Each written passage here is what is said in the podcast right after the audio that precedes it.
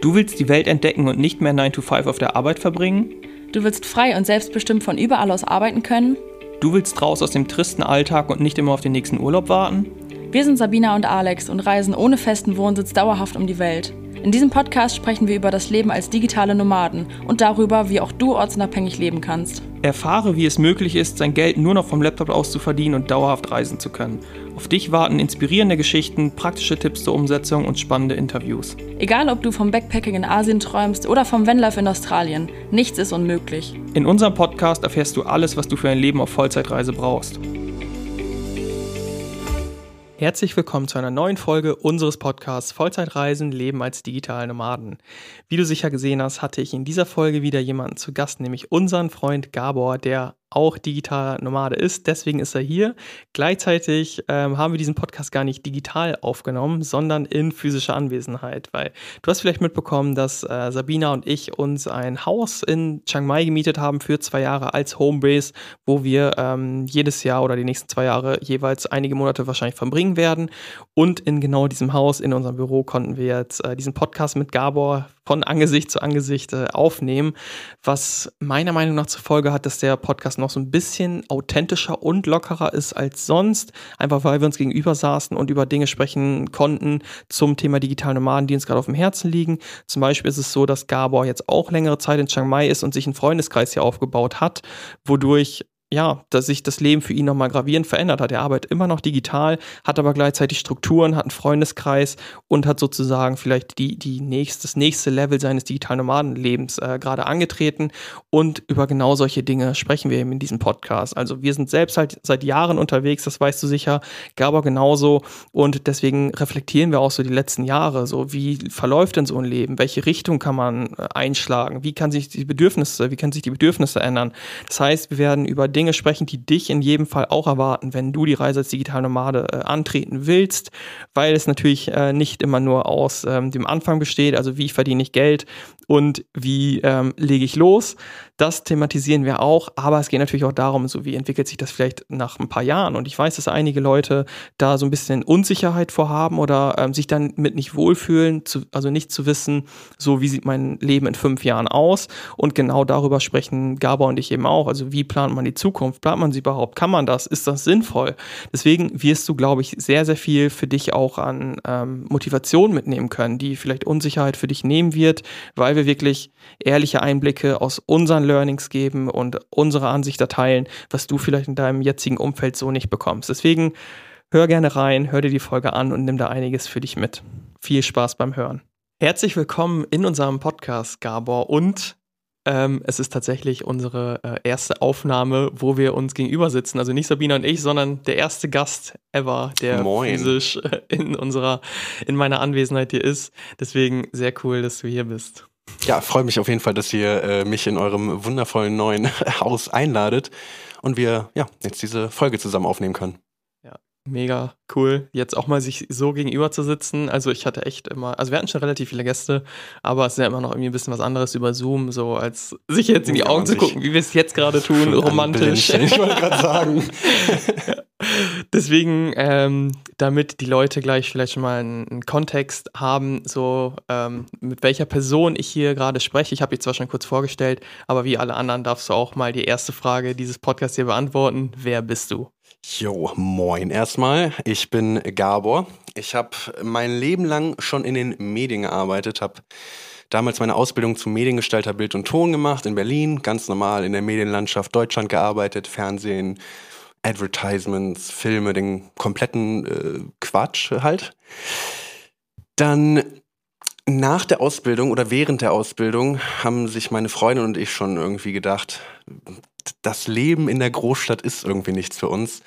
Ähm, ich habe nach meiner Ausbildung nämlich lange auch für und mit Arte gearbeitet, also in, in TV-Produktion eben verbracht.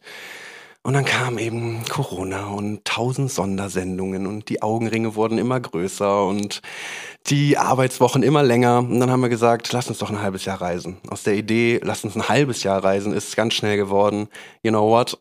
lass uns halt einfach abhauen. So, die Stadt ist nichts für uns. Der Vibe in Deutschland ist nicht mehr das, was wir uns irgendwie von einem Heimatort äh, wünschen würden. Und ähm, ja, dann sind wir relativ zügig los mit unserem Ersparten damals nur. Ähm, haben uns einen, gut, Van ausbauen wäre vielleicht zu viel gesagt. Das war eigentlich nur eine fahrende Matratze, ein Renault Kangoo mit einer Matratze hinten drin, gar nicht isoliert, kein Strom, kein Wasser, kein gar nichts. Also ganz spartanisch. Dann sind wir losgeflitzt ein halbes Jahr, sind durch die Gegend gereist mit unserem Ersparten. Es war sehr schön, durch komplett Europa, bis wir dann irgendwie gesagt haben, wir machen jetzt den Schritt, lassen die Karre hier äh, satteln die Backpacks auf und äh, schießen rüber nach Südostasien, Sri Lanka, haben ganz viele Länder mitgenommen. Und jetzt bin ich hier gelandet.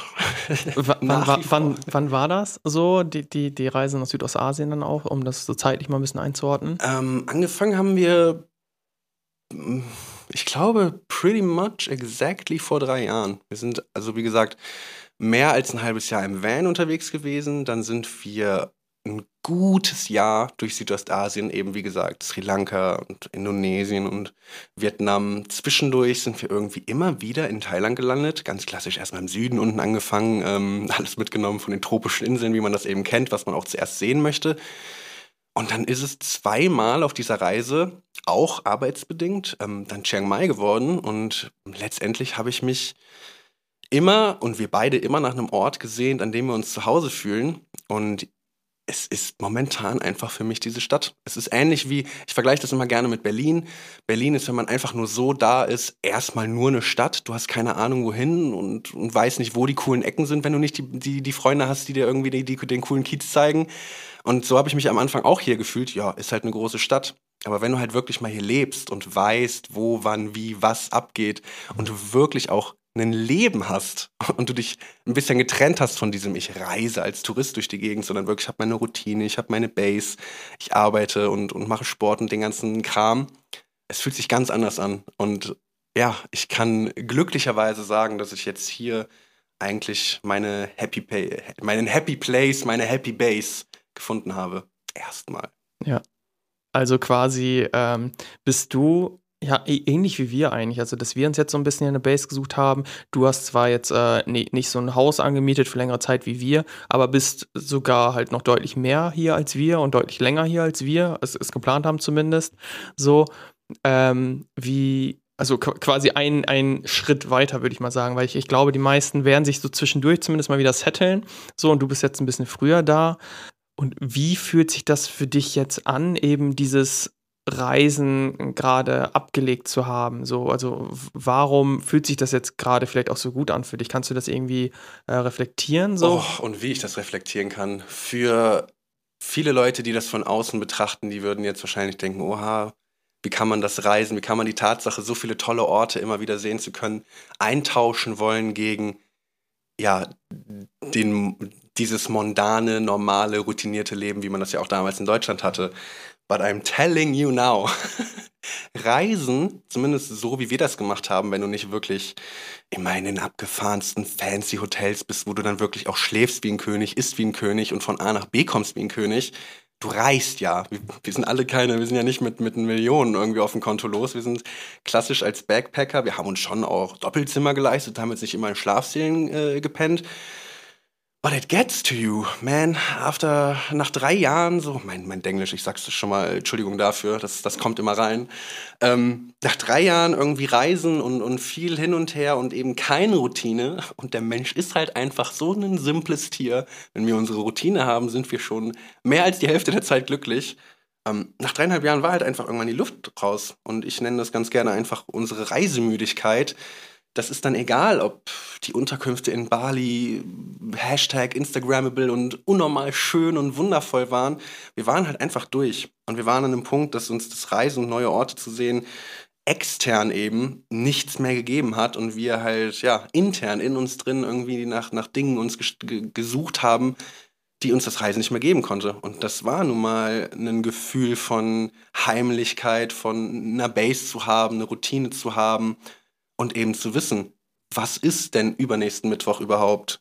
Bin ich da wieder im Land? Muss ich mich um mein Visum kümmern? Bla bla bla. Nein, ich bin hier. Und hier bin ich mehr als happy, dass ich mich um diese ganzen Sachen äh, nicht mehr kümmern muss und nicht mehr reisen muss. Ich kann es mir rausnehmen, wenn ich möchte, aber möchte ich gerade nicht. Und damit bin ich sehr happy.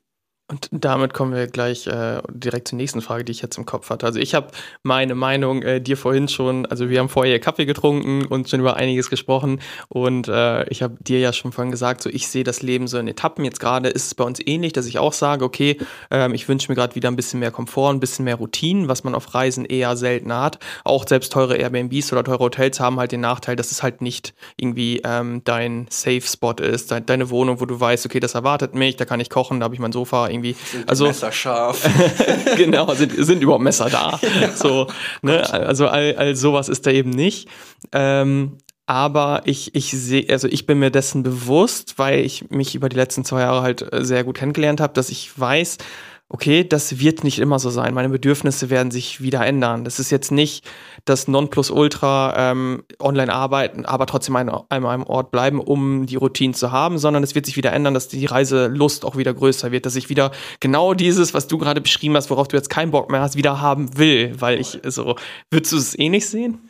Ich glaube schon. Also das ist ja, das ist ja etwas, da arbeitet man irgendwie drauf hin, wenn du jetzt, da haben wir eben drüber gesprochen, wenn du jetzt dem mir, dem normalen Arbeitnehmer äh, zu Hause von vor vier Jahren gesagt hättest, hey Gabor, ähm, wenn du dich jetzt reinhängst und jetzt Geld verdienst, dann kannst du es dir rausnehmen mit dem Geld, was du jetzt halt gemacht hast, durch die Gegend zu reisen.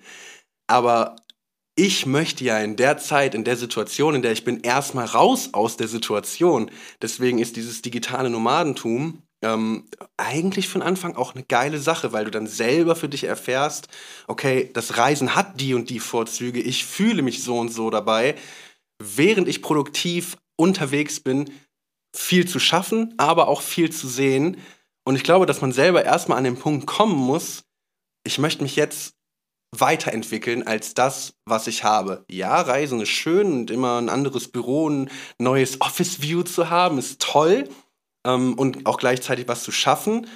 Aber wie gesagt, bis zu einem Punkt. Man möchte ja auch nicht für den Rest seines Lebens in demselben Büro, mit demselben Chef, mit denselben Mitarbeitern arbeiten, genauso wenig wie man äh, für den Rest seines Lebens einfach nur, das klingt jetzt harsh, aber so ist es, als heimatloser Traveler irgendwie mit einem okay verdienenden Job äh, auf dem Laptop im Gepäck durch die Gegend reisen möchte. Und an dem Punkt waren wir jetzt einfach.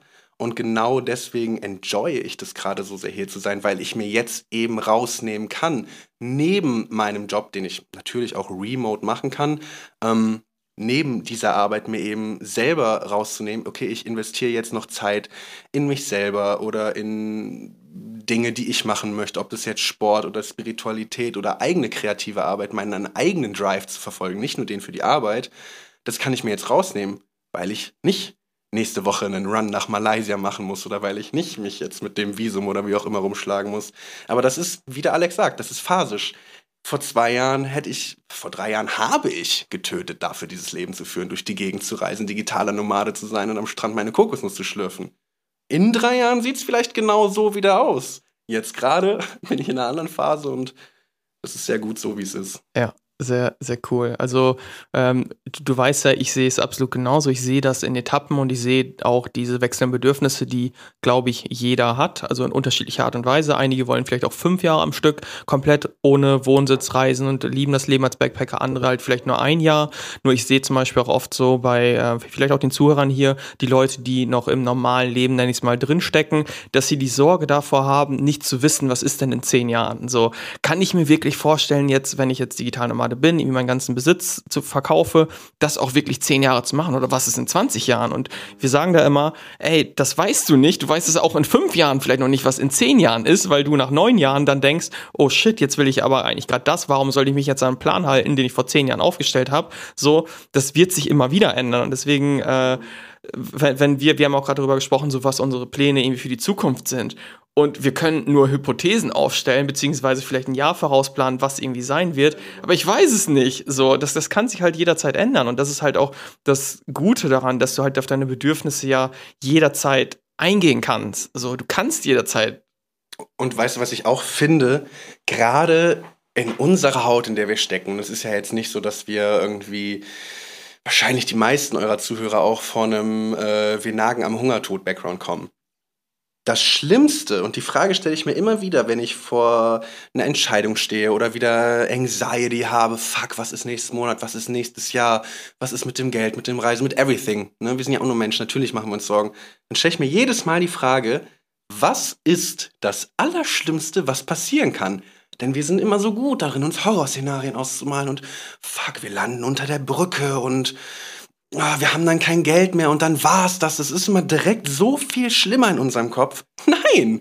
Alter, das Schlimmste, was passieren kann, ist, ich wette, ihr habt Freunde, Eltern, Familie, wie auch immer, die euch Geld leihen könnten, um nach Hause zu fliegen. Das Schlimmste, was passieren kann, ist, dass du bei einem Freund auf der Couch crashst. Das Schlimmste, was passieren kann, dass du wieder im Elternhaus landest und von vorne anfangen musst.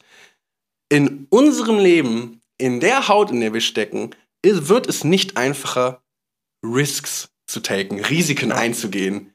Deswegen, I'm speaking from my high horse, der allwissende Samariter. Aber ohne Scheiß, das Beste, was uns in meinem Leben, in unserem Leben passiert ist, war es, Risiken einzugehen, in das Ungewisse zu springen, nicht zu wissen, was übernächsten Monat sein wird, weil das Unwissen darüber definitiv mehr wert ist, als das Wissen darüber, dass ich in meinem Arbeitnehmerjob keine, keine Möglichkeiten habe, mich weiterzuentwickeln.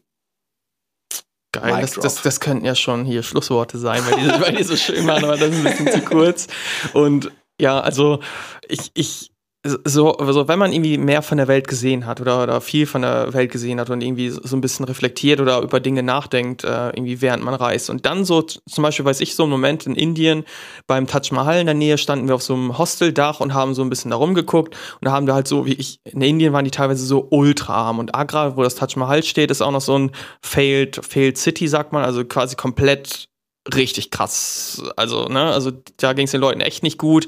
Da haben wir teilweise gesehen, wie sich auf den Tuk-Tuk-Fahrer sich auf den Straßen geprügelt haben und so. Also so richtig, denen ging es nicht gut. Oder irgendwie so ein Typ stand da einfach, hat auf die Straße gepinkelt, war so komplett geistesabwesend. Da dachten wir dann auch so, Alter, die haben wirklich was zu verlieren hier. Die gehen Risiken ein, wenn die sich selbstständig machen. Trotzdem machen die es alle. Die putzen Schuhe, die verkaufen Tuk-Tuk-Fahrten, die, da ist Selbstständigkeit normal. Aber wir Alter, ganz Bro, ehrlich, so wird es uns niemals gehen. So, was zur Hölle haben wir zu verlieren? Es ist einfach gar nichts. Wenn du den Weltvergleich nimmst. Klar, man hat insofern was zu verlieren, dass, die, dass man dann irgendwie zu, nach Hause kommen könnte, wenn es irgendwie doch nicht geklappt hat und dass die Leute dann sagen, ah, hier, ich hab's ja gesagt, das hat nicht geklappt, aber das war's so. Das war's. Du wirst immer deine Wohnung kriegen, irgendwie vom Sozialamt, du wirst immer Essen bekommen, du wirst in Deutschland leben, so, und jemand wird sich um dich kümmern. Das ist ja in 99,9 Prozent der Fällen äh, der Fälle der Fall. So.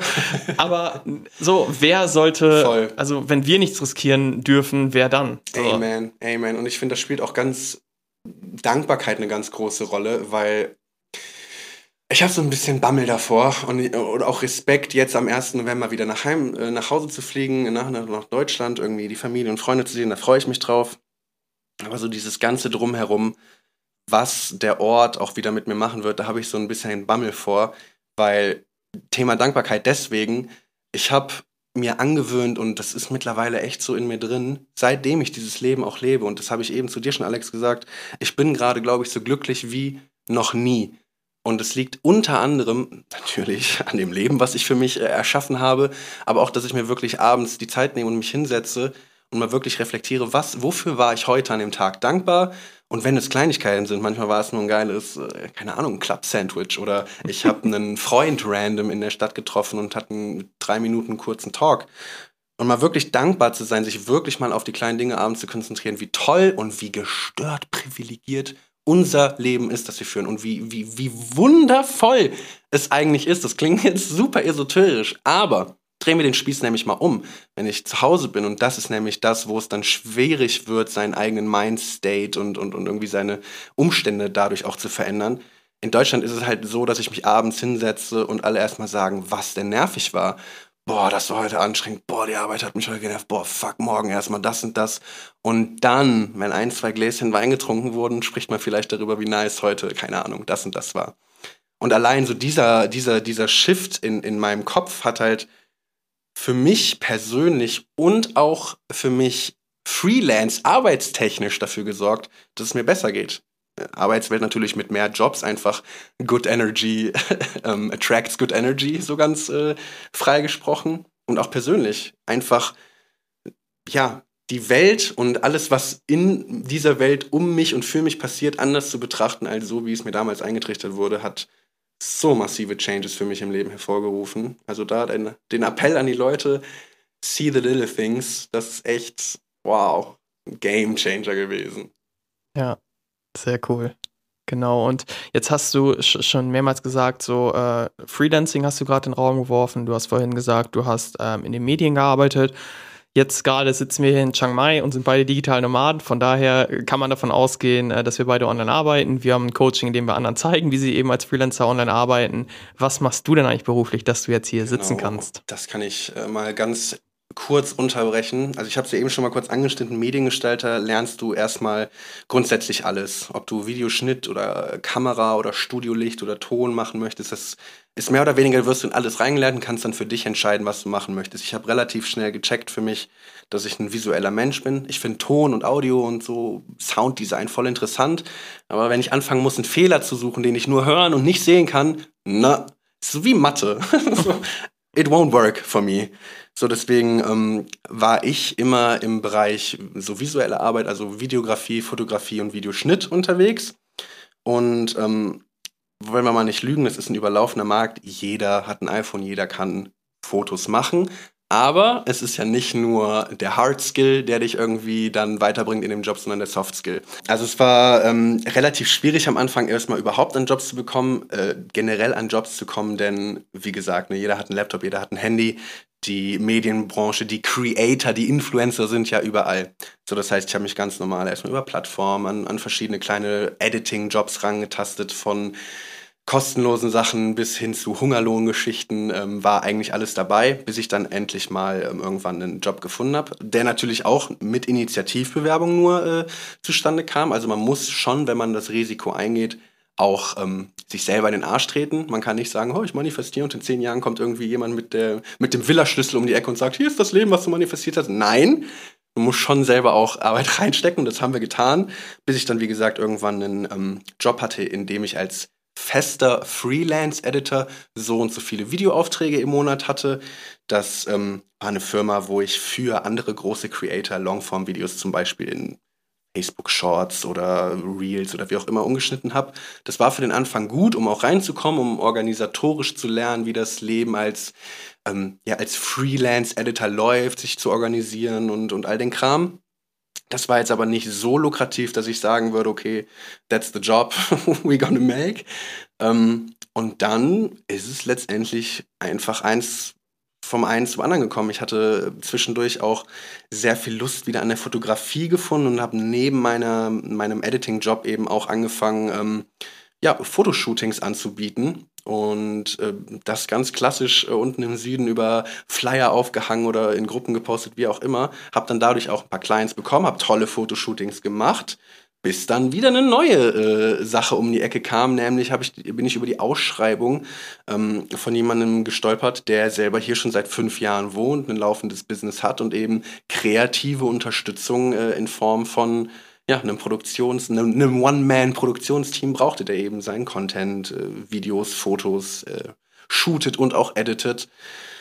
Ja, und so ist eins zum anderen gekommen. Von, vom Editing-Job zu den Fotoshootings hin zum Fulltime-Videographer, Videographer, wo ich mir jetzt eben, das mache ich nämlich jetzt, 30 Stunden die Woche ganz normal äh, Fotos, Videos, kann ich mir jetzt eben überhaupt auch rausnehmen, dadurch, dass ich an einem Ort bin und nicht mehr reisen muss, ähm, die andere Hälfte meiner Zeit so einzuteilen, wie ich das möchte, nämlich jetzt meine eigene Kreativität wieder ähm, nach vorne, vorne anzustellen und, und mich selber wieder um Fotoshootings zu kümmern und Content zu kreieren und ähm, ja, mich selber zu fördern neben der Arbeit, die mir eben das Geld einbringt. Die mir auch Spaß macht, by the way. Das muss ich nochmal kurz dazu sagen. ja. Genau. Ja, und äh, das, das zeigt jetzt wie so ein bisschen dein, dein Werdegang, dass man auch da nicht äh, den Plan haben muss, was mache ich jetzt beruflich oder jetzt äh, die Zuhörer vielleicht, die denken so, ja, ich überlege auch schon, okay, was kann ich machen? Ich frage da auch oft, ähm, also bei unseren Teilnehmern zum Beispiel am Anfang, so was für Affinitäten hast du? Weil darum geht's erstmal. Du musst ja noch nicht zu einem gewissen Zeitpunkt alles können, was, was man irgendwie äh, an, an Tätigkeiten anbieten kann, sondern es geht oft um Affinitäten, weil du in, nicht in allen Bereichen ja schon irgendwie dein Potenzial ausgeschöpft hast, weil du machst ja auch auch jetzt nicht eins zu eins genau das, was du vor fünf Jahren gemacht hast. Also du bist in deinem Bereich geblieben, der dir grundsätzlich liegt, Kreatives mit Bild, Video, Schnitt, also im Grunde der Kreativbereich, so, so in der digitalen Welt so. Und das reicht auch erstmal, da irgendwie Fuß zu fassen und da dem Prozess irgendwie zu vertrauen, so. Danach wird sich das nächste ergeben und wenn ich dran bin, dann wird sich halt die nächste Tür öffnen und dann werde ich mich in Gebiet X spezialisieren und dann vielleicht aber auch irgendwann in Gebiet Y, so. Deswegen, es ist kein straighter Weg, wo man jetzt wieder sagen kann, so, ich arbeite jetzt die 20 Jahre in dem Bereich. Geht in der Online-Welt gar nicht, weil du gar nicht weißt, was ist in 20 Jahren so. Absolut. Ja, oftmals ist einfach der Job, den wir zu Hause haben, mit dem wir angefangen haben, einfach eine man sollte ihn einfach als gute Grundlage nehmen. Vielleicht, manch, manchmal ist es nicht mal eine Richtung, weil manche Leute sind komplette Quereinsteiger und ändern ihren Job. Für manche, in meinem Fall zum Beispiel, war es einfach eine gute Grundlage, mit der man ein bisschen selbstbewusster in diesen gefährlichen und beängstigenden Schritt der Selbstständigkeit auch geht, weil ich wusste, ah, okay, ich habe jetzt drei Jahre da gearbeitet, ich weiß, wie man mit den Kunden umgeht, ich weiß, wie man Verantwortung äh, übernimmt, ich, ich weiß, wie man äh, Produktion organisiert. All der Kram, der halt eine super Grundlage war, aber nicht genug, als dass ich sagen würde, okay, ich möchte weiterhin Arbeitnehmer in Deutschland bleiben, weil Entwicklungsmöglichkeiten waren halt eben dann doch nicht da. Aber es war genug Grundlage zu sagen, okay, ich habe jetzt äh, die Eier und ich habe jetzt den Mut abzuspringen und zu sagen, ich traue mich, das mit dem Wissen, was ich habe, ja, zu freelancen und, und damit Geld zu verdienen. Und ja, das hat ein gutes halbes Jahr gedauert, bis ich dann wirklich einen Job hatte, wo dann wirklich auch monatlich Geld reinkam. Und dann, mein Gott, halbes Jahr halt gestruggelt, geschwitzt, gelacht, geweint, aber jetzt bin ich hier. Von daher, ähm, ja, den Risk, den, den, das Risiko einzugehen, lohnt sich dann am Ende doch. Ja, und jetzt vielleicht nochmal kurz das Risiko eingegangen bist du, weil die, also wie gesagt, der, der Bereich hat sich ja nicht so extrem geändert bei dir und das bedeutet ja auch, dass du an dem Punkt, wo du bist, du machst es immer noch in, in einer ähnlichen Art und Weise. Der Beruf selbst, der Bereich selbst hat dir Spaß gemacht. Waren es dann für dich ganz klar die Rahmenbedingungen, die für dich nicht passten? Und war es vielleicht, also war es eher das, ähm, dass sich das einfach, dass es nicht mehr klar ging, die Bedingungen, die du hattest, oder war das einfach, du hast nach mehr gestrebt? Also ist ein bisschen das Gleiche, aber vielleicht die Motivation weiß, ist ein bisschen eine andere. Oh, ich glaube, dass überwiegend das auf jeden Fall die Rahmenbedingungen waren.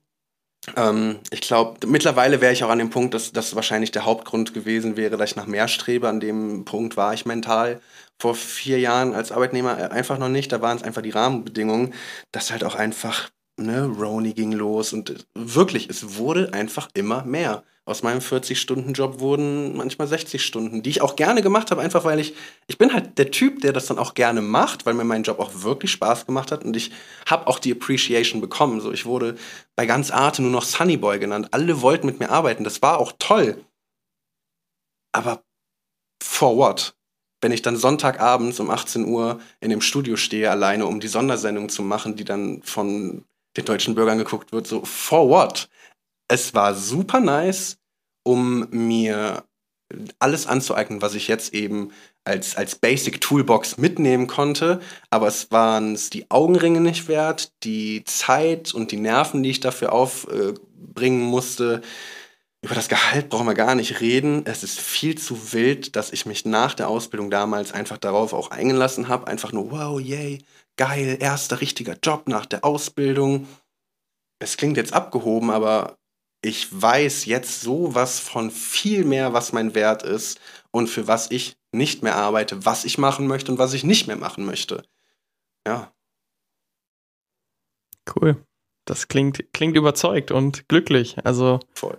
Sehr cool. Ich muss auch sagen, das habe ich schon mal gesagt, aber ich kann es nur wiederholen. Es sind so viele Umstände, die mich dazu bringen, das zu sagen. Ich fahre gerade auf fünf Autobahnen gleichzeitig. Körper, Geist, Arbeit, eigene Kreativität, Freunde, äh, meine eigene Zeit. Ich bin hier gerade in diesem Moment so glücklich wie noch nie. Ja. Und es lag zu 100 Prozent in meiner Hand, hierher zu kommen.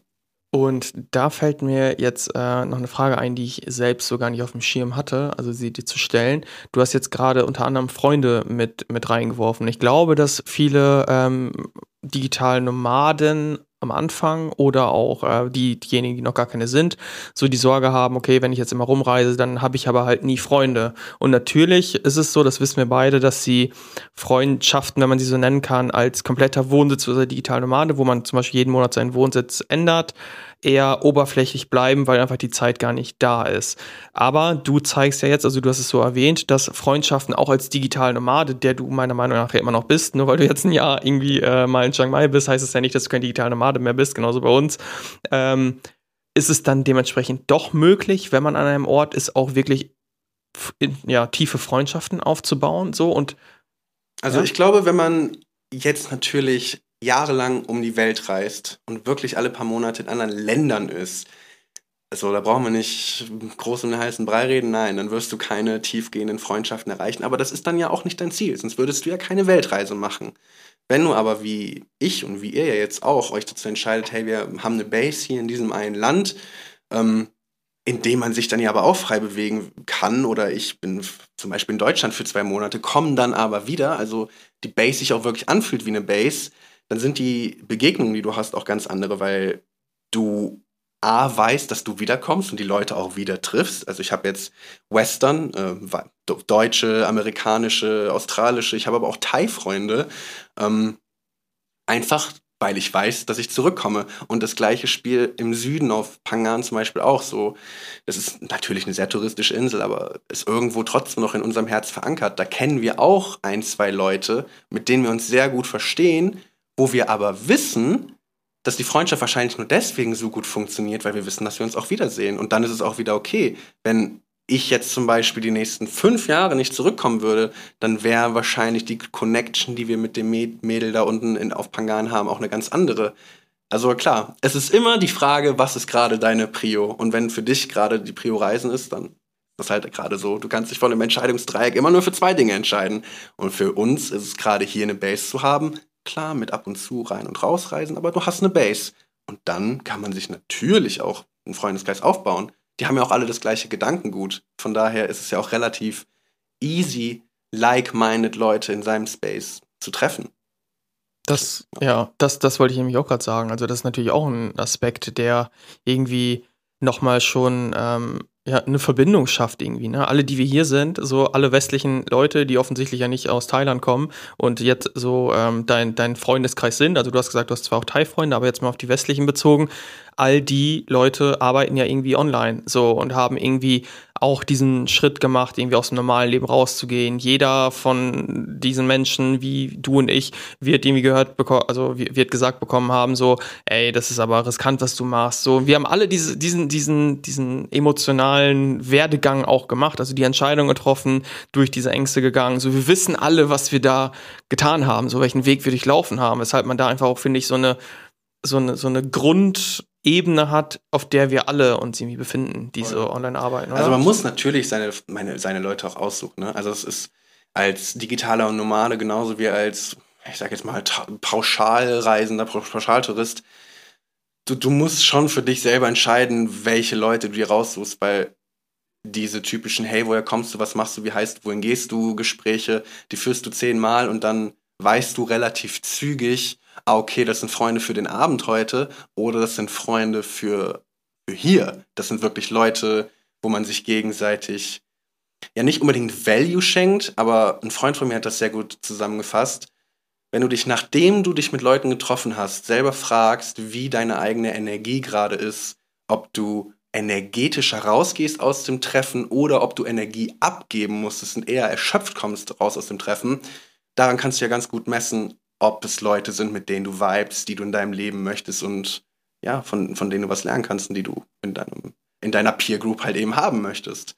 Und ich glaube, sobald man das halt einfach einmal drin hat, sucht man sich seine Freunde auch ganz anders und bewusst aus. Und da kann man auch, das klingt jetzt so egoistisch, aber es, man macht es ja für sich. Man will ja Leute um sich haben, die gut tun einem.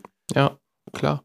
Und meistens ist es ja auch so, wenn es für die eine Person nicht wirklich harmoniert, so, dann eigentlich auch für beide nicht. Vielleicht hat die andere Person das nur nicht reflektiert. So John Strzelecki zum Beispiel, den kennen wahrscheinlich die meisten Café am Rande der Welt. So der Autor, der hat auch so gesagt, so wenn du irgendwie Freundschaften hast, die, wo du weißt, es ist eine 6 von 10, so, dann lass die Person auch gehen, ohne das jetzt böse zu meinen und gib denen auch die Chance, eine 10 von 10 zu finden, so, wo es halt für beide Seiten so ist, weil es ja auch kacke, wenn zum Beispiel eine Person sich immer wieder mit dir treffen wollen würde, du willst aber eigentlich nicht und sagst mal mal wieder ab und willst eigentlich nicht und keine Ahnung, bist auch nicht du selbst, dann ist das ja für beide beide keine Win-Win-Situation, weil du eine 10 von 10 Freundschaft finden kannst und die andere Person auch. auch Dinge, von der ich, von denen ich glaube, dass man die definitiv on the, on the go beim Traveln halt lernt.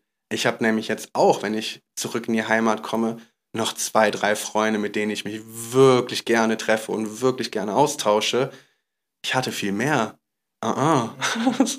Das klingt jetzt super abgehoben, aber wenn sie, und das sage ich ganz ohne zu judgen, sich in dem Rahmen, den sie für sich geschaffen haben, bewegen möchten und nicht darüber hinaus, fein, wenn sie das glücklich macht, wundervoll. Ich unterstütze euch zu 100 Prozent. Geil. Aber I won't lower my energy for people. Und ich glaube, das ist auf jeden Fall auch etwas, was mich dann überhaupt zu dem Erfolg gebracht hat, den ich, also Erfolg in Anführungszeichen, ich glaube, nicht finanzieller Erfolg, aber mein Lebenserfolg war eben diese Einstellung, nur noch das zu machen, was gut ist für mich, nur noch auf meine Energie zu hören, natürlich kein Arschloch zu sein und nur noch egoistisch mit Brust raus, Bauch rein durchs Leben zu gehen, but you get the point. Wenn du Sachen für dich machst, werden auch Sachen für dich passieren. Also ja. nicht und, egoistisch nee, und unterschreibe, unterschreibe ich ne? komplett. Also es ist ja oft so, dass wir, wir gucken manchmal noch so, noch so deutsches Fernsehen, irgendwie so, so eine, so eine Dating-Serie, so, ne? Also weil wir so richtig gar nichts mehr irgendwie an irgendwelchem anspruchsvollen äh, Fernsehen irgendwie äh, oder an, an, Inhalten konsumieren wollen, da gucken wir manchmal so diese, diese First, First Dates. Kennst du das von Box? ja. So. Und da sehe ich immer wieder, dass Leute dann, wenn die sich so vorstellen, dann sagen die so, ja, ich tue alles für Leute, ich stecke immer zurück. Die sagen das in einem positiven Kontext, so, ich stecke immer zurück für alle anderen. So, und wir denken uns nur, Mensch, ey, mach auch mal was für dich. Das ist nicht nur eine positive Eigenschaft, alles für andere zu tun, aber dich immer hinten anzustellen, weil dann wirst du selbst auch nie das, das erreichen, was, was nach du willst. ungelöstem Kindheitstrauma ja, als nach genau. Aber das ist ja so, ist ja so in unserer Gesellschaft, dass man da eher so sagt, so ja, der opfert sich für andere auf, das ist super. Und sobald du ego in, also ähm, aus gesellschaftlicher Sicht egoistische Entscheidungen triffst, wie okay, ich treffe mich jetzt nicht mehr mit Leuten, die mir nicht gut tun, dann ist das eher negativ behaftet. Was es aber ja nicht ist, weil genau das führt dich da ja hin und es, wie gesagt, also du gehst ja nicht negativ durchs Leben. Ich kenne dich ja und äh, nicht äh, egoistisch meine ich, aber du reflektierst einfach für dich, okay, was tut mir gut und was brauche ich. Und wenn das aber auch jeder tun würde, dann würde es letztendlich auch allen besser gehen. Ohne so. Flachs, wirklich. Und genau deswegen geht es mir, glaube ich, gerade auch gut, weil der ist kein riesiger Freundeskreis, aber die fünf, sechs Leute, mit denen ich mich immer wieder regelmäßig treffe, die denken und handeln halt genauso wenn wir irgendwie fragen, hey Boys, habt ihr heute Abend Lust auf Dinner? Und die Hälfte sagt, hm, nee, kein Bock, ich möchte heute alleine auf der Couch hängen, dann ist das auch okay. Und wie toll ist das, dass es dann okay ist? Und dass es kein Angriff ist, ne? Ja, genau, genau. Genau, dass man das nicht als Angriff wertet, Voll. so wenn jemand jetzt keinen Bock hat oder keine Zeit hat, ja. wie du jetzt auch gerade gesagt hast, zum Beispiel bei uns. So, wir wussten jetzt beide, wir sind jetzt schon sieben Wochen hier, du die ganze Zeit, wir haben schon die ganze Zeit, die ganze Zeit gesagt, wir wollen uns treffen. Wir hatten aber durch dieses Haus, was wir alles hier und die ganzen Termine und sowas, gar keinen Raum, also oder gar keine Lust, uns jetzt mit anderen zu treffen, so weil es einfach so viel war von allem. So, und du hast dann selbst gesagt, ja, ich habe mir das bei euch gedacht, deswegen habe ich auch gar nicht gefragt, weil ich wusste, was bei euch los ist, während das zum Beispiel andere Personen, die nicht so reflektiert sind, ähm, so, ab, so, so werten würden, so, ja, der will nichts mit mir machen. Jetzt so, doch noch ein Bier da, mit uns trinken. Genau, das, doch noch mit ja, raus. genau, was soll das? So, ah. und da, das, das finde ich halt so gerade an, an die Leuten, die sich, also es, aus meiner Sicht ist das irgendwie verhältnismäßig oft bei Leuten, die ähm, so ein Leben führen wie wir, dass sie sich auch mit sich persönlich beschäftigt haben, dass sie dann eben auch menschlich und äh, vom Mindset her einfach auf einer Ebene sind, wo sie auch solche Dinge für sich reflektiert haben. So, ich weshalb. Glaub, das geht ja irgendwo schon auch Hand in Hand, oder? Denke ich, ich auch, aber ich sehe immer wieder Beispiele, ja, nein, safe, wo ich natürlich. auch denke. Natürlich so. gibt es auch Paradebeispiele, die genau dagegen sprechen. Aber ich finde, wenn du halbwegs reflektiert schon sowieso durch dein Leben gehst, dann geht das, glaube ich, Hand in Hand dass deine, die Entwicklung die, deiner Umstände, die Änderung deiner Umstände unweigerlich auch eine Änderung in deinem, in deinem Kopf, in welchem Sinn auch immer, hervorrufen wird. Also, ich bin auf jeden Fall nicht mehr der Gabor von vor zwei Jahren und der will ich auch nicht mehr sein. Und ich bin unglaublich glücklich, dass ich jetzt hier bin ja. und der Typ bin, der ich eben bin. Ich habe es nämlich gerade auch gedacht. Also würde ich jetzt uns beiden zuhören mit meinem Mindset oder mit meinem die, die Person vor vier Jahren. Alter, wir haben ja denken, schon was, geschrieben was vor drei, vier Jahren. Ihr für eine Wie wild. Was denn? Wir haben ja schon vor drei, vier Jahren geschrieben, auch auf Instagram. Nee, so lange ist es gar nicht. das ist eineinhalb Jahre. Selbst, mit, selbst lass es nur zwei Jahre sein. Ja. Innerhalb Und vor vier Jahren war ich aber noch so, dass ich gedacht hätte, so, was labert ihr hier für einen Scheiß? so, weil ich so ignorant auch war, also oh, ja. in, in, in vielerlei Hinsicht, so dass ich mein Weltbild hatte, das ist alles so und ich hatte halt auch kein, nicht das Mindset, das ich jetzt hatte, so dass ich eben wirklich früher gedacht hätte, so, was reden die hier für einen Schwachsinn? So, und so kann sich das eben auch ändern. Voll. Und auch als wir vorhin über Geld gesprochen haben, so der zwei, vor, vor zwei, drei Jahren hätte ich, wäre ich wahrscheinlich höre ich irgendwelche Zahlen von anderen Leuten, dann bin ich erstmal neidisch wahrscheinlich. Ich denke mir so, boah, fuck, die verdienen jetzt schon so und so viel, ich mach das. So, weißt du, dieses typische Vergleichsding, ja. dieses Rennen, was man dann mit sich selber spielt. Und klar ist man irgendwo, hat man, das ist ja menschlich, dass man sowas auch fühlt. Aber so der zweite Gedanke ist dann direkt, boah, Hammer. Hammer, dass die das geschafft Hammer, dass die jetzt da sind. Wie inspirierend. Das, ich zieh nach. Das ist das Ding, genau. Ich sehe das mittlerweile auch so, oh, ey, wenn der das schafft, so geil, was der für einen Werdegang gemacht hat, ey, das ist möglich. Das ist nur ein weiteres Beispiel dafür, dass ich das auch schaffen kann, wenn ich auch weitermache mit den Dingen und nicht so, boah, bei dem läuft's und das finde ich scheiße und ich bin neidisch, so, sondern das ist inspirierend. Ja, das, das, ist genau Feuer der Punkt. Für den eigenen Ofen. Ja. Ja, voll, ja. voll. Sehe ich genauso. Aber es ist auch zeitgleich schwierig und da, ich will jetzt gar nicht so auf Deutschland rumbashen, aber wenn die äußeren Umstände natürlich auch es dir schwierig machen, dann ist es natürlich doppelt schwierig rauszukommen und sein, sein, seine Umstände und seinen Kopf irgendwie auch, auch zu verändern. Ne? Das Thema hatten wir ja gerade. Aber doppelte Props an dich, wenn du dann den Sprung machst. Also für alle Deutschen, die zuhören, wer den Sprung schafft, der kann sich da wirklich zehn Minuten am Stück auf die Schultern klopfen. Richtig gut. Mega. Und jetzt vielleicht nochmal, ähm, wir, wir haben jetzt schon relativ viel über deinen ähm, Job gesprochen. Gleichzeitig ähm, wissen vielleicht Leute, die jetzt noch nicht an dem Punkt sind, wo wir sind, sondern hier eben zuhören und noch darüber nachdenken, okay, was, was kann ich äh, beruflich machen? Wie sieht das, wie sieht das Arbeitsleben auch wirklich aus? Weil Reisen kann sich jeder vorstellen wie es ist. Kannst du vielleicht mal so exemplarisch irgendwie, vielleicht jetzt gerade so, so eine Woche, so eine Arbeitswoche, auch inklusive freier Tage und sowas bei dir beschreiben, so wie das voll, aussehen voll. könnte? Also ich meine, ehrlich gesagt ist es nicht viel anders als in Deutschland, nur halt, dass die Umstände, in denen ich mich befinde, wesentlich anders sind. Ähm, also ich habe am Anfang meiner digitalen Nomadenzeit, das mache ich auch immer noch ab und zu, ähm, morgens meistens erstmal ein bisschen Sport gemacht und dann ne, klassisch mir einen Café rausgesucht, wo ich dann den Tag arbeiten möchte. Es gibt auch Coworking Space und so, da war ich jetzt nie so ein Riesenfan von. Ähm, mittlerweile bin ich an dem Punkt, das habe ich jetzt zwei Jahre gemacht, aber auch beim Arbeiten, so schön die Cafés und so schön die Umgebung auch sein kann, auch beim Arbeiten eine Routine zu haben. Das heißt, ich habe jetzt eher ein bisschen mehr Geld in eine schöne Wohnung investiert, anstatt das Geld zu sparen, um dann damit ins Café zu gehen oder was auch immer, damit ich auch eben das Gefühl habe, dass ich von zu Hause aus mich wohlfühlend arbeiten kann und auch von zu Hause aus Sachen schaffe. Das heißt, bei mir ist es momentan so, dass ich morgens aufstehe, mich erstmal stretche und irgendwie ein bisschen Zeit für mich nehme. Manchmal meditiere ich, ähm, also wirklich Zeit für mich. Versuche auch dann erstmal nicht so krass auf meinem Handy und generell auch vor Bildschirmen zu hängen, was auch ein massiver Gamechanger war. Dann arbeite ich fünf bis sechs Stunden, manchmal vier Stunden, manchmal sieben Stunden. Das kommt echt immer drauf an, wie viel Aufwand ist. Manchmal gehe ich davor oder danach noch ins Gym. Das ist dann so 17 Uhr Sport und dann bin ich um 18 Uhr, 19 Uhr fertig. Wo, by the way, auch das Klima hier natürlich am besten ist und weil ich sowieso ein Abendmensch bin gehe ich dann manchmal abends um 18 Uhr noch mit Freunden essen. Heck, manchmal gehen wir sogar zusammen trainieren. Gestern waren wir zusammen im Go-Gym zwei Stunden, haben uns äh, gegenseitig gepusht und angeschrien. Das war auch Hammer.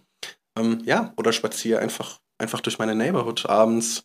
So, ich glaube, da das, der, der deutsche Hiker kommt aus mir nicht raus. Ich habe mich extra für eine Wohnung entschieden, wo ich abends vor die Tür treten kann, damit ich noch ein bisschen äh, mir die Füße vertreten kann. Also ja, aufstehen, Sport, Arbeit, Freunde treffen. Es ist ein ganz normales Leben. Nur halt hier. Und selbst gewählt auch, ne? Und selbst gewählt. Das ich kann mich entscheiden, wo ich den Laptop aufschlage. Es gibt ja auch ganz viele Leute, die lieben es, jeden Tag ein anderes Café. Ich, ich habe Freunde hier, die sind ich, Alter, die ich entdecke durch die so wilde Orte. Oder auch habe ich bei euch auch oft gesehen, mal am, am, Strand oder so. Es ist ja auch mal geil. Aber wir können es uns halt aussuchen. Heute möchte ich am, äh, am Tisch arbeiten. Ja gut, heute arbeite ich am Tisch. Sabine habe ich letztens im, im Coworking Space irgendwo auf der Couch hängen sehen. Kann man auch machen. ja. ja. Richtig nice. Ja, ja ich, ich glaube, das ist auch so, also, so in Bezug auf Arbeitsplätze äh, auch immer so ein Abwägen, was, was möchte ich einfach gerade. Also wir sitzen ja gerade in unserem äh, neu eingerichteten Büro, was wir super wertvoll finden, dass wir endlich mal so zwei Arbeitsplätze komplett haben, so eingerichtet, wie wir es haben wollen.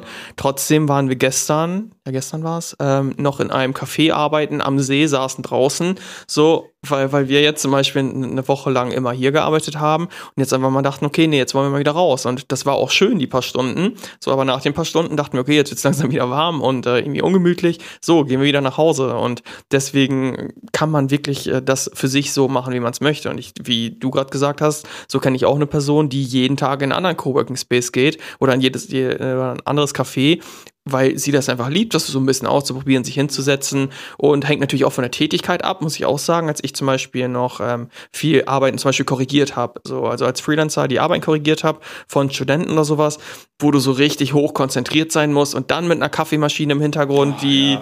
im Café den Espresso macht, geht gar nicht. So, ja. Das ist eine Katastrophe. Jetzt währenddessen, wenn wir zum Beispiel irgendwie gerade, äh, keine Ahnung, Inhalte erarbeiten oder ähm, Anfragen unserer Mentoring-Teilnehmer beantworten, so, dann ist okay für mich irgendwie, dass da mal eine Kaffeemaschine Maschine im Hintergrund läuft, weil ich nicht jeden Buchstaben kontrollieren muss sozusagen. Und ähm, deswegen kann das jeder auch für sich selbst entscheiden. Und das ändert sich auch immer mal wieder, glaube ich. Hat sich das bei dir auch innerhalb der letzten Jahre auch immer mal wieder geändert? so? Das ist absolut phasisch. Aber was ist nicht phasisch? Die arbeiten zu Hause, arbeiten im, im Büro, genauso wie mit dem Kochen. Ich habe den ersten, die ersten anderthalb Monate, die ich hier war, nachdem ich zwei Jahre on the go nie gekocht habe, Gott, habe ich diese Küche fertig gemacht. Gebacken. Ich hatte einen Backofen, das ist ja auch ein Riesending in Thailand, hast du ja nie. Hab ich Ofengemüse gegessen, bis zum Umkippen. Mache ich jetzt gerade zum Beispiel, jetzt habe ich auch keinen Bock mehr. So, Kochen hat Spaß gemacht, jetzt gerade zum Beispiel wieder nicht. Äh, macht vom Geld jetzt keinen großen Unterschied, kochen oder bestellen, nur um das mal am Rande zu sagen. Ähm, sprechen wir in zwei Wochen nochmal. Ja. Vielleicht bin ich dann wieder Gordon Ramsay, I don't ja. know. Und das finde ich aber, du sagst jetzt, du sagst das jetzt mit einer Selbstverständlichkeit, so, ah, was ist nicht phasisch, natürlich ist das so. Das ist aber auch eine Sache, die mussten wir zum Beispiel auch kennen. Die haben wir so in den letzten zweieinhalb Jahren, wo wir unterwegs sind, über uns gelernt. So, da am Anfang dachten wir so, ey, wir sind ja zwei Wochen dieser Insel, Wahnsinn, geil, alles, jeden Tag essen gehen, dreimal am Tag, mega. Und auf einmal dachten wir so, hä, warum nervt uns das jetzt gerade? Und das ist halt was, was wir über uns lernen mussten und erkennen mussten, so, es wird sich immer wieder ändern. Du kannst jetzt nicht sagen, so ein Jahr mache ich jetzt, gehe ich jetzt jeden Tag dreimal am Tag essen, weil das gerade eine Woche geil war. Nein, es wird sich halt immer ändern und darauf reagieren zu können, das ist ja Luxus, der Luxus, den wir haben, so. Guck mal, mit was für einer Normalität ich das einfach sage, weil das ist halt genau das ich habe mich halt verändert. Deswegen sage ich sowas jetzt einfach so nonchalantly. Ja, ja, ist natürlich ist das phasisch. Nee, nicht ist natürlich. Für mich ist es jetzt so, ja. Ja. Ja, stimmt. Auch allein der Arbeitsplatzwechsel ist für uns jetzt natürlich, aber stell dir mal die Leute vor, die jetzt noch zuhören im Angestelltenverhältnis sind, die nicht ins Homeoffice dürfen, die einfach wirklich acht Stunden jeden Tag da stehen und stempeln. Das gibt's ja immer noch, ist ja nicht vorbei. Wir leben jetzt in einer anderen Welt, sage ich mal, mit der Perspektive, auf die wir haben, aber das ist ja immer noch normal. Aber hier jetzt auch an dich, lieber Zuhörer oder liebe Zuhörerin, es muss nicht normal sein. Das, was dir jetzt gerade vorgelebt wird oder das, was für dich jetzt gerade normal ist, das ist für dich und dein Umfeld normal. Aber wir sitzen hier genauso real und reden über ganz andere Dinge und wirken vielleicht so, als würden wir irgendwie die Realität äh, ignorieren oder wüssten gar nicht, was abgeht. Aber beides geht gerade parallel ab, also beides existiert. Und du kannst dir halt aussuchen, was von beidem du wählen willst, weil da das ist das Ding. Du kannst entscheiden, welche Realität willst du haben. Voll. Es ist immer die Linse, die man wählt, durch die man schauen möchte. Es ist. Es gibt immer, es ist mir egal, was du mir erzählst, es gibt immer zwei Seiten. In Deutschland schauen wir durch die eine Linse. Schau doch einfach mal durch die andere. Guck, was passiert. Ja, genau. Ja. Geil. Äh, danke, dass ich hier sein durfte. nee, nee, nee, warte. Ein, ein, ein, eine Frage. Okay, okay danke, da. Ciao. Habe ich tatsächlich noch an dich. Ähm, und zwar, kannst, kannst du mal so, du, du hast jetzt schon beschrieben, den, den Tag, so wie er, wie er konkret bei dir aussieht. Jetzt die Nacht. Auch? Darfst du auch gerne drüber sprechen. Aber ich meinte vor allem, was machst du ganz konkret in deiner Arbeitszeit? So, was, zum Beispiel, mein Arbeitstag sieht so aus, ich habe Calls mit unseren Teilnehmern, ich habe Calls mit äh, Leuten, die sich ein Orientierungsgespräch gebucht haben, ich erarbeite neue Inhalte, ich schreibe zum Beispiel einen Post. Was genau machst du als, wie würdest du es nennen? Uh, boah, das, da tue ich mich auch immer schwer, wenn meine Mutter mich danach fragt, wie meine Jobbezeichnung ist. Ich würde jetzt einfach als Kreativschaffender sagen, weil ich mache ja Fotografie und Videografie und Videoschnitt und Fotoediting, also das volle Spektrum. Also ein normaler Tag sieht so für mich aus, dass ich schon am Vortag weiß, was für Videoprojekte ich an dem Tag zu schneiden habe. Lass es ähm, zum Beispiel Reels sein. Ich möchte an dem Tag das und das und das Reel schneiden. Ähm, dann bin ich meistens schon fünf Stunden damit beschäftigt. Ähm, die nicht so interessanten Sachen, die eben mit so einem äh, Medienjob mit sich kommen, sind Sachen wie Archivieren und äh, die ganze Media-Management-Struktur. Also ich habe jetzt neben der mir mega viel Spaß machenden kreativen Arbeit, wie eben Videoschneiden, Drehen und Fotos bearbeiten, auch ähm, Sachen wie äh, ja, wann wird wo, was, wie gepostet. Also ich poste nicht selber, das ist nicht mein Job, aber ähm, zum Beispiel haben wir verschiedene Softwares wie Asana, wo dann klar ist, das wird an dem und dem Tag gepostet, welches Format ist das, auf welchen Plattformen kommt das, ähm, da eine Übersicht zu haben, ist es auch schon ähm, abgesegnet, die Version, die wir jetzt drin haben. Wenn ja, müssen wir den Button umstellen und das dahin archivieren, damit es dann von dort hochgeladen werden kann also mit jeder kreativen Arbeit kommt auch viel organisatorisches, aber das ist ja mit jedem Job so. Nichts ist nur Zuckerwatte.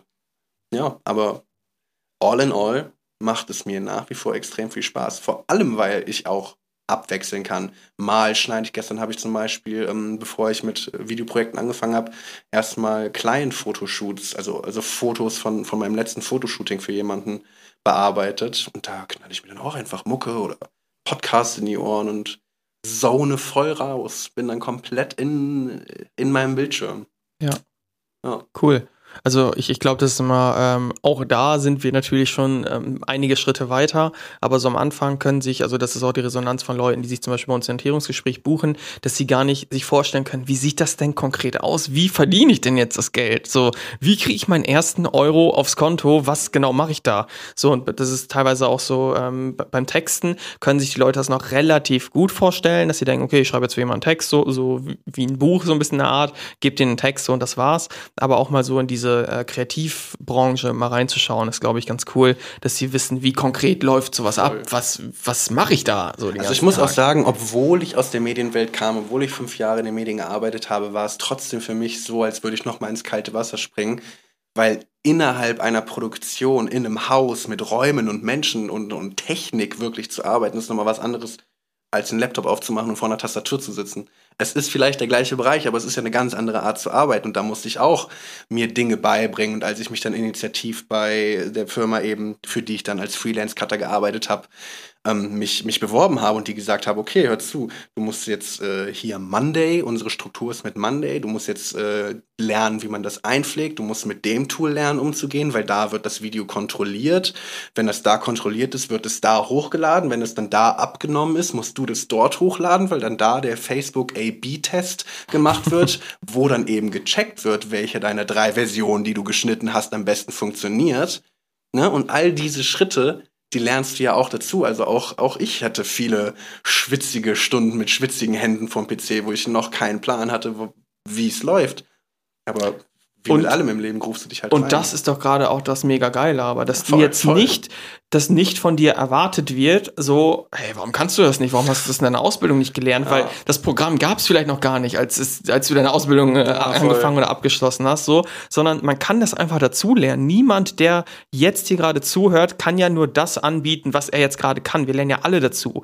Ich als Lehramtsstudent, ich hatte halt auch keinen Plan, wie schreibe ich einen Webseitentext, wie schreibe ich eine Produktbeschreibung. Ich wusste nur, ich kann gut schreiben. Ich habe da eine Affinität für, dass ich mit, mit Worten umgehen kann, dass ich halt irgendwie, auch wenn meine Aufsätze immer Katastrophe waren, die Grammatiktests immer gut konnte. So, das war halt irgendwie mein Ding, so die Grammatik, die richtigen Worte finden. Und daraus habe ich dann letztendlich das gemacht, wo, was mir das ermöglicht hat als Freelancer, eben die, die Textform zu schreiben. Aber alles andere, in welche Form bringe ich, das habe ich halt dazugelernt, so wie du halt auch die Formate ja auch noch alle dazulernen musstest. Also 2018 gab es ja noch kein Instagram-Reel, so was man so schneiden muss, wie es jetzt geschnitten werden muss. Von deutschem Fernsehen auf Social Media umzusteigen, war auf jeden Fall nochmal ein 180-Grad-Turn, ey. Das sag ich dir. Ja.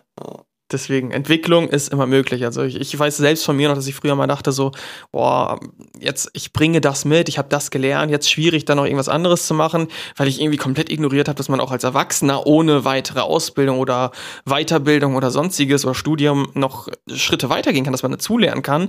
Das war gar nicht in mir drin. War, war das für dich so klar eigentlich, dass du das auch Self-Learning-mäßig komplett... Ich, ich glaube, Das war sogar eher, weil dieser ganze Lass uns doch mal ein halbes Jahr reisen oder lass uns komplett reisen, das ist auf Lauras Mist gewachsen. Auf dem Mist meiner Freundin.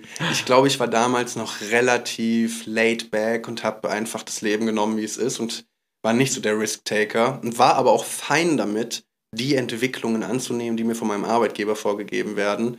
Und ähm, ich glaube, ich bin jetzt erst in den letzten zwei Jahren an dem Punkt, dass ich wirklich auch dieses wissbegierigen, diesen wissbegierigen Drang überhaupt verspüre, ob das jetzt sachliches Wissen ist, ich möchte ein Buch lesen oder einen Podcast über ein Thema hören, was mich interessiert, oder wie bei mir jetzt eben, ich habe wieder diesen kreativen Drive. Ich möchte nicht, wenn ich den Laptop für meine normale Arbeit zumache, dass meine Kreativität dann auch zu ist.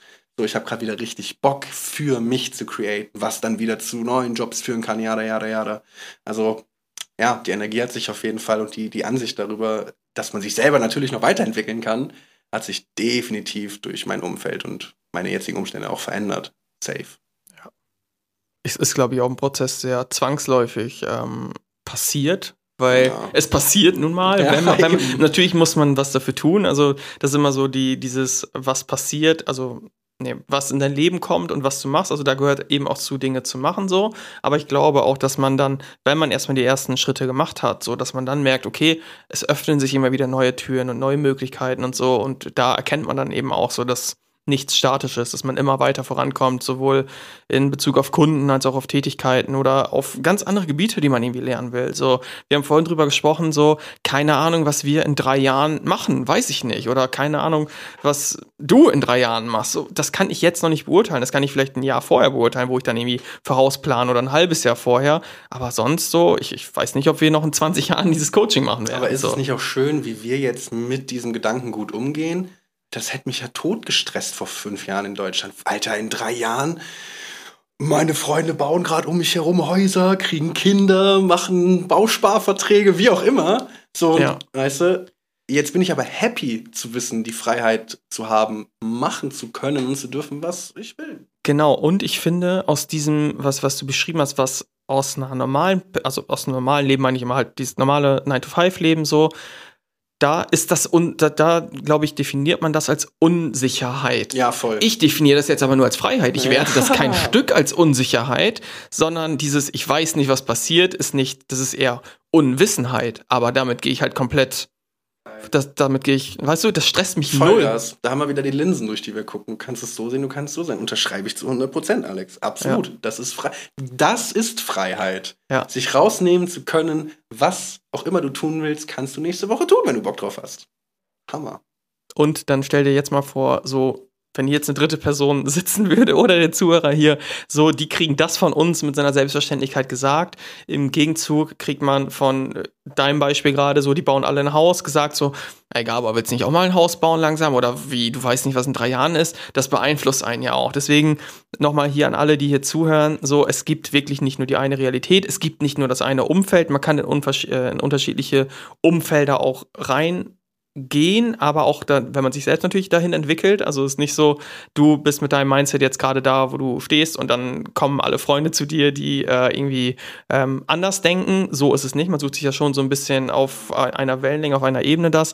Aber das gibt es. So, unsere Realität ist einfach eine ganz andere vielleicht als von den Leuten, die auch happy sind, ist jetzt nicht so, dass sie jetzt alle irgendwie eingeschränkt sind, so, ne? Weil die Leute, die jetzt ein Haus bauen und Kinder haben, die, die die sind ja auch glücklich vielleicht. Wir haben sogar einen Mentoring jetzt, der ist wirklich ganz klar reingekommen, hat gesagt, Reisen ist für mich kein Thema. Ich will, ähm, wir, wir planen jetzt ein, äh, wir, wir, planen jetzt ein äh, Baby zu bekommen, wir wollen uns ein Haus besorgen. Ich will aber einfach nur ähm, online arbeiten. Auch der ist halt happy damit in Deutschland und das ist halt vollkommen okay. Nur wenn das für dich jetzt, wo du hier zuhörst, vielleicht nicht so ist und du eher so in die Richtung denkst wie wir, dann kann ich dir sagen, dass einfach auch Menschen auf dich warten, die dich komplett daran bestärken und das genauso sehen wie du. Voll. Ich muss vielleicht auch dazu noch so als Schlusswort sagen, hätte ich mir selber vor drei Jahren zugehört, wäre ich jetzt diese Person, die mich reden hört, dann hätte mich das wahrscheinlich auch massiv getriggert zu hören, oh, ist doch klar, dass man das alles machen ja. kann, so. Und es hätte mich fertig gemacht, so wie kann er von seinem Podest so auf mich herunterreden. Ähm, auch wieder eine Ansichtssache mit der Linse, so es ist mega hart, das zu hören und es ist genauso hart, es für sich selber zu kreieren, an den Punkt zu kommen, sich dieses Leben eben erschafft zu haben, but it is worth it. Es ist, es ist worth it, getriggert zu sein. Es ist worth it, die Arbeit in die Hand zu nehmen, an den Punkt zu kommen, wo man eben ist. Also, lasst euch triggern. Lasst euch befeuern. Nehmt diese Power und. Und wie bist du denn auf dieses Podest gekommen? Das ist ja die Frage. Du hattest keine Eltern, die dir jetzt gesagt haben, hier Oh, gab hell 100.000 no. Euro, probier mal. So, du bist da hochgeklettert, gekrochen. So.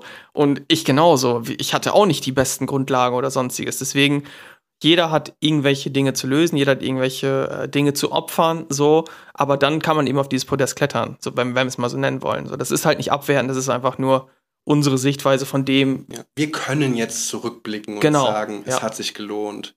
Ja, es hat sich gelohnt, die Freunde zu verlieren oder wie auch immer, die Familie weniger zu sehen. Es gibt immer Abstriche, die du machen musst, aber all in all hat es sich gelohnt. Ich sitze hier mit einem fetten Grinsen. Junge. Das stimmt, kann ich bestätigen. okay, letz, letzte Frage quasi, quasi an dich. Ähm, planst du oder nee, wie, wie stellst du dir vielleicht die nächsten ein, zwei Jahre vor? Stellst du dir irgendwas vor, wie die aussehen sollen? Da sind wir wieder bei der Zukunftsplanung. Also, ich habe so einen groben Masterplan mit meiner Freundin im Kopf, die, by the way, ich rede die ganze Zeit von meiner Freundin, die ist gerade in Deutschland, wir sehen uns auch bald wieder. Die kommt auch wieder mit mir im Januar zurück nach Chiang Mai. Ähm, das ist aber ein anderes Thema. Wir waren ganz lange miteinander reisen und braucht mal wieder Zeit für uns. Beste Entscheidung. Ähm, das, der Masterplan. Unser Masterplan wäre, eine Base in Thailand zu haben, weil ich kann dieses Land einfach nicht mehr aus meinem Herzen rausschneiden. Es, es geht nicht. Ich habe mich in die Leute, in das Land, in das Essen, in everything verliebt. Aber genauso fehlen mir hier Dinge, die ich in Europa habe. Und in Europa fehlen mir Dinge, die ich hier habe. Ich glaube nicht, dass es nochmal Deutschland wird. Ja, Familie und Freunde besuchen auf jeden Fall. Aber ich könnte mir als zweite Base ganz gut irgendwie, wie cheesy, äh, Spanien, Portugal, Italien, irgendwas Schönes, wo, wo die Mentalität halt eben auch äh, eine andere ist, eine südlichere Mentalität und, und Wärme auch. Das zu haben, eine Base hier für ein paar Monate, eine Base da für ein paar Monate, wenn wir nicht da sind, das untervermieten, wenn wir nicht da sind, das andere untervermieten. Lass uns in fünf Jahren nochmal darüber schnacken. Bis dahin haben wir wahrscheinlich die erste Base gebaut oder gekauft oder wie auch immer. Was danach kommt, wissen wir nicht. Freiheit. Yes. Okay, Gabor, das, das waren aber auch äh, schöne Schlussworte und glaube ich auch inspirierend für einige, die eben sich, wie gesagt, diese Frage stellen, so, ja, was ist denn irgendwann? So, jetzt kommt aber wirklich die allerletzte Frage und eigentlich sind es zwei. So, wo findet man dich und was kann man da von dir ähm, erwarten? So, was bekommt man da, was sieht man da? Yes. Also relativ simpel bei mir. Ich bin eigentlich momentan nur auf Instagram unterwegs. Kann sich vielleicht auch noch ändern in der Zukunft. Ähm, da findet ihr mich unter dem Handle Gabor Cosmon. Gabor wie die Schuhmarke, G-A-B-O-R. Und Cosmon mit Z, K-O-Z-M-O-N. Gabor Cosmon ist mein Insta-Handle. Da mache ich, ja, das ist eigentlich eine Mischung aus meinem privaten Leben und meinem, meiner äh, Creative Professional Work, also ganz viel Fotoshooting. Kram, aber auch Tipps für Fotografen und Clients, aber vor allen Dingen in den Stories auch ein bisschen was aus meinem Real Life. Dann kriegt ihr den Vibe von Chiang Mai auch ein bisschen mit. Ja, also, I will see you there. Wir verlinken dich auf jeden Fall, sodass man dich definitiv findet und äh, du weißt es wahrscheinlich. Ich gucke deine Stories sehr regelmäßig. Ich finde es cool, auch den Einblick, auch, also auch mal alleine, was so fotografisch möglich ist, finde ich sehr cool, beziehungsweise wa- was so an Content Creation möglich ist. Ich sehe das ja, was du bei dir machst, so was dann auch einfach grundsätzlich, was man sich anschauen kann. Also deswegen äh, für alle, die in dem Bereich interessiert sind, schaut bei Gabo vorbei. Er hat zum Beispiel auch sogar bei uns für unser Mentoring eine Lektion aufgenommen für Fotoschnitt, Videoschnitt und so weiter. Also er ist wirklich einfach mega gut und zeigt das sogar unseren Mentoring-Teilnehmern. Von daher schaut definitiv vorbei und eben auch diese ähm, persönlichen Einblicke in dein Leben als digitaler Nomade, der du weiterhin bist. Deswegen sehr wertvoll und schaut in den Shownotes, damit ihr den Account auf jeden Fall findet. Mensch, herzerwärmend. Danke dir. So, und jetzt aber tatsächlich die Schlussworte. Also, vielen Dank fürs Zuhören bis hierhin. Und wenn dir die Folge gefallen hat, dann lasst uns gerne eine 5-Sterne-Bewertung da. Und dich, Gabor, verabschiede ich dann jetzt. Wir machen jetzt gleich unsere Mikros aus. Wir sind ja immer noch hier. So, deswegen äh, an dich, lieber Zuhörer. Bis zum nächsten Mal. Mach's gut.